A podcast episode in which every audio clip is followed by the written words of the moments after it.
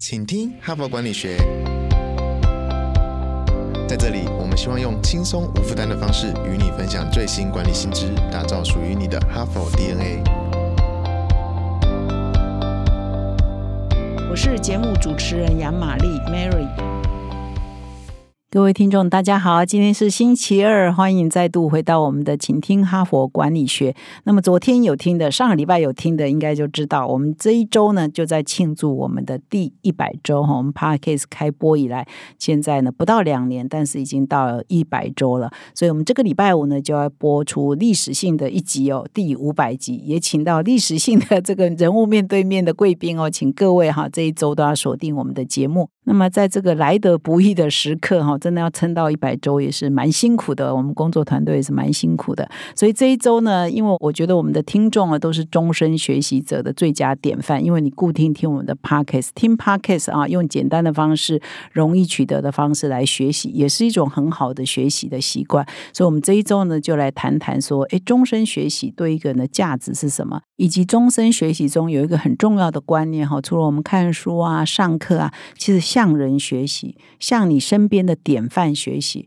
或者是说他不一定在你身边，可是呢，是你很值得学习的典范。你可能故意去接近他，想方式呢可以跟他更亲近的学习，那也是一种很重要的学习的方式。那么昨天呢，我已经昨天礼拜一嘛，我讲了第一篇文章，就在谈到说，呃，终身学习者就是最佳人才，因为现在这个资讯啊快速在变迁，技能啊快速在演变，尤其是科技啊科技的浪潮，让很多我们过去呢，可能赖以为生的技能，哎，现在都 out of date 啊，就是不需要这种技能。比如说十几年前，可能你会打字啊，打得很快啊，那你就可以靠这个过日子。现在当然就不行嘛，哈，因为科技就慢慢取代传统人可以做的事情，那人呢就要往更有创意啊，或往这个新的产业去挪移嘛，哈，所以啊，你就要不断的学习最新的观念、最新的知识、最新的技能等等，你才有办法持续呢在职场上具备你。应该要有的竞争力哈，所以昨天我分享是终身学习者就是最佳的人才。学经历呢，只能代表你的过去很认真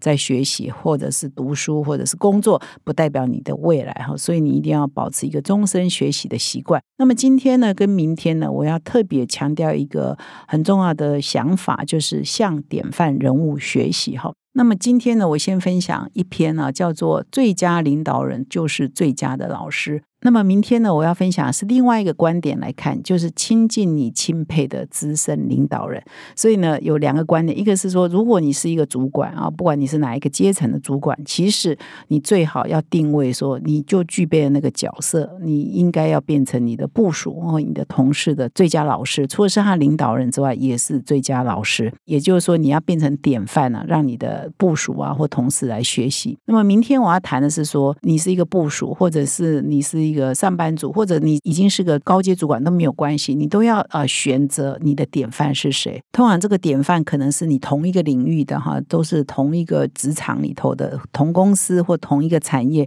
你觉得他是哪一方面做的特别好，或者你特别欣赏他的。某一个构面，比如说不管是他的领导力啊，或者是他的个人的人格啊等等都好，你就把他当做你的典范，你就可以去亲近他。但是有时候典范也不一定是自己同行啊，自己同一个领域或自己的长官或自己的公司啊，他也可以是其他领域的啊，比如说某一个登山的健将啊，某一个运动的健将啊，反正任何领域都可以。宗教团体、文化团体，就是你你所仰慕的，你觉得他某一个构面做得很好的，其实我们异业。学习也常常是一个很重要的学习，所以我们也可以设定异业的哈，或不同范畴、不同领域的典范人物，你把他当做你学习的对象，然后你如果有机会的话，或许可以亲近他，或许你也可以主动写信给他，主动跟他表达你的需求，搞不好他们就很乐意跟你见面，这都很难说哈。所以呢，我们这两天呢会特别来强调这个概念，就是向典范学习。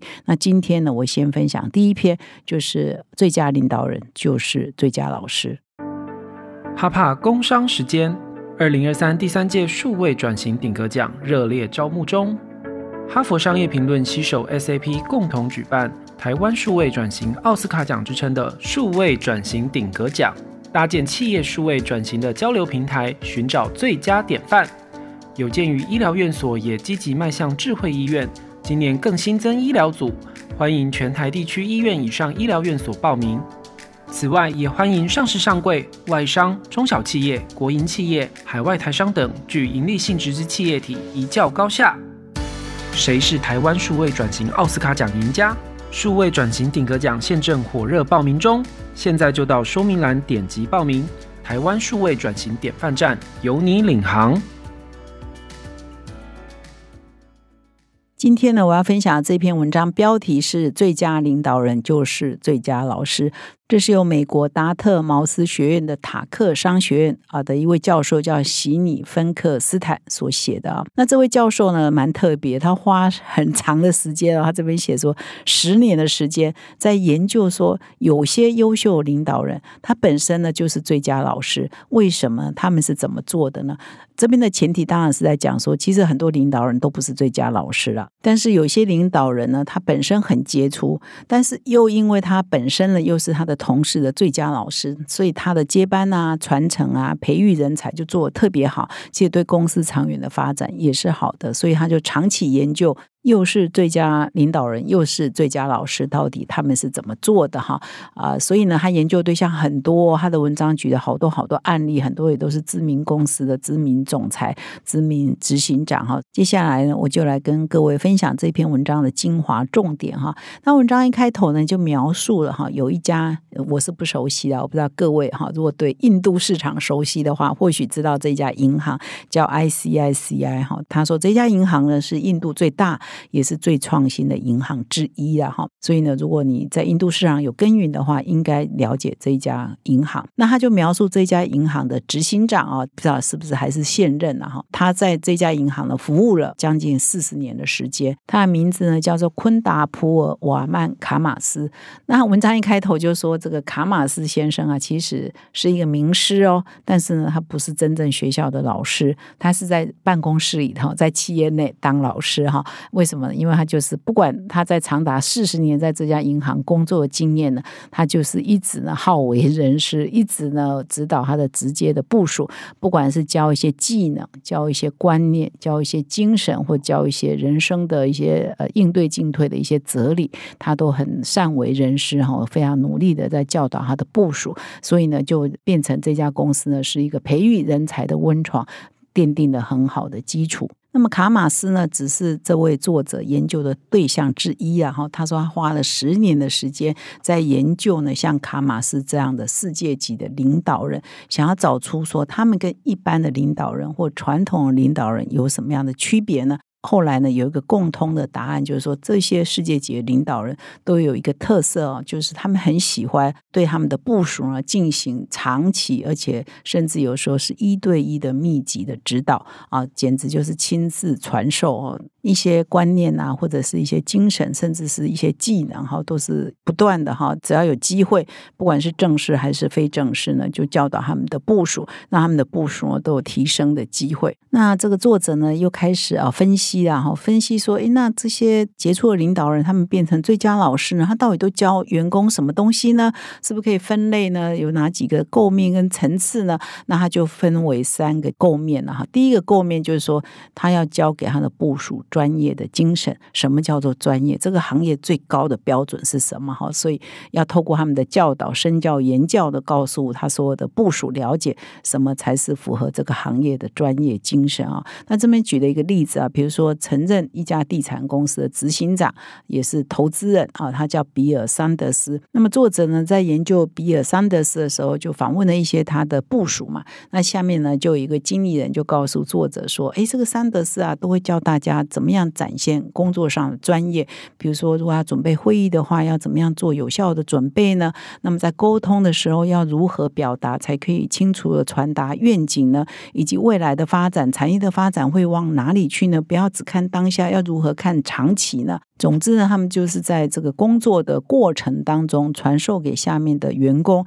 什么才是符合这个行业应该要重视的专业的精神。那当然，除了举这个比尔·桑德斯之外，他也举好多其他的个案呢。比如说，前汉堡王的执行长叫 Jeff 呃坎贝尔，他就对于他的一个前辈哈，叫这个诺曼·克林斯哈，显然他是西方哦休闲素食行业的大佬级的人物啊。那他从这位大佬那边学到了最重要，就是说他非非常重视客人的感受，以及呢非常重视自己的员工到底是什么样的人哈。他非常重视这两点。那尤其呢更重视说一家公司的诚信到底是什么。所以他前汉堡王的执行长也是从他的典范啊，他的前辈身上啊学到一些很重要的专业精神哈。这些都必须要被传承啊，透过这个最佳领导人平常的教诲呢，就可以把它传承下来。所以第一种呢，传授的大概就是专业的精神哈，很多都跟价值观有关，跟你的精神层次有关的。那么第二个呢，就是技术哈，真正的 skills 啊，硬技能哈。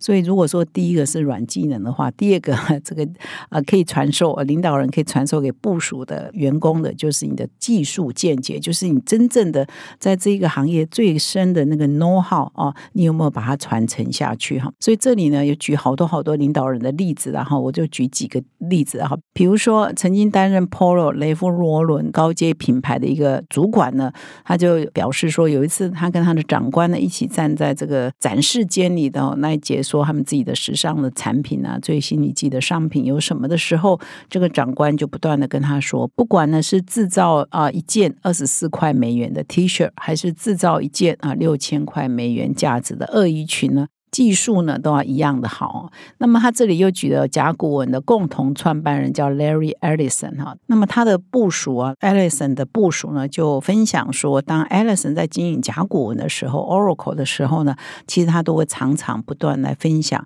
对软体整个的进展。那么好事多大家都很熟悉的美式卖场好事多的共同创办人呢，在吉姆·辛尼格，他也担任过好事多的执行长。那他也在回顾啊，说，诶，他其实也是从他的前任上司哈，他以前的主管啊，以前担任过价格俱乐部哈 （Price Club） 的创办人那里呢，也学到很多零售方面的专业知识。他说，他以前在他手下工作的时候，他们每天呢都在接受这个 Price Club 的创办人普莱斯，每天呢都要。要给很多考题，那每天呢都要接受测试。那如果做的不好呢，他就是普莱斯本人就会示范了应该要怎么做哈。所以这个已经教授到这个专业的技巧，就是你要把这一行做好，你要哪些弄好你要哪些技术，你要哪些技能啊？就是最佳领导人其实也都是这个行业专家中的专家。你不要光说不练啊。比如说你写文章你不会写，你怎么做一个好的总编辑呢？只会叫人家好好写，好好写，那你写给我看嘛？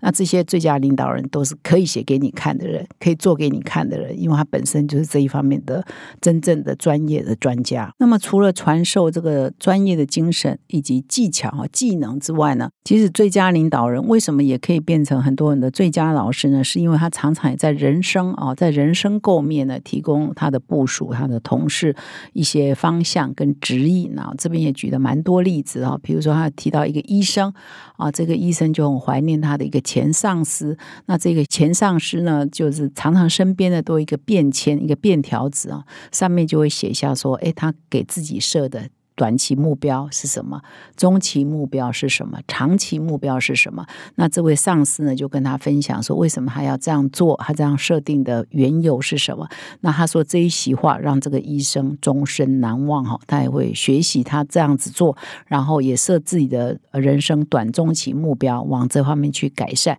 所以呢，最佳领导人常常也是别人的人生导师哈。所以这篇文章也强调第三个构面，已变成别人的人生导师。以上呢是分享说，哎，领导人可以教给员工的是什么嘛？那接下来要分享说，那在什么样的机会是一个最好的这个教导的时候呢？那这篇文章就讲，其实任何时候都可以，你可以在工作中啊，比如说你刚好要做一个 project，刚好要做一个什么事情，那你本来就日夜都在一起工作嘛，那这在工作的过程当中，就是一个非常好的教导的机会。当然，教导就分以上三种构面嘛，或者你也可以创造时机。啊，这边特别提到说，哎，其实有些人啊，领导人他可能会不定期的哈带他的同事啊、部署啊到外面去开会啊，或者是聚餐啊，或者是一些特殊的活动啊。那在这样的过程呢，其实都是啊一个教导的好时机。所以主管呢，如果养成了一个习惯哈，常常传授一些他的一些做事的方法、一些核心的价值观，跟一些人生的一些一些态度、处事的态度，其实就是在潜移默化中，把你的一些经验啊、知识啊、技能啊，就传授给你的部署。其实这是一个最好的方法。那么最后呢，这篇文章也有一个结语，就是没有教导 哈，就没有领导哈。呃，事实上很多传统领导人可能都做不到了哈，就是很难说，哎，常常念之。在之说要把我的一些一生的功夫哈传授给同事哈或者是部署，所以呢这篇文章最后一个结语是：如果你是一个杰出的领导人，你应该也要改变一下你的心态，除了把你的工作做好，把你的业绩达成之外，其实教导你的部署，其实也是你不可或缺的责任，因为你如果没有好好教导他们。其实你就不是真正在领导哈，所以这篇文章的结语是这么说的啊，也给各位给我自己啊，也是很好的提醒。以上呢是今天的分享。其实我觉得部署呢也要很仔细的观察你的上司啊，或你的大老板啊，你的主管啊，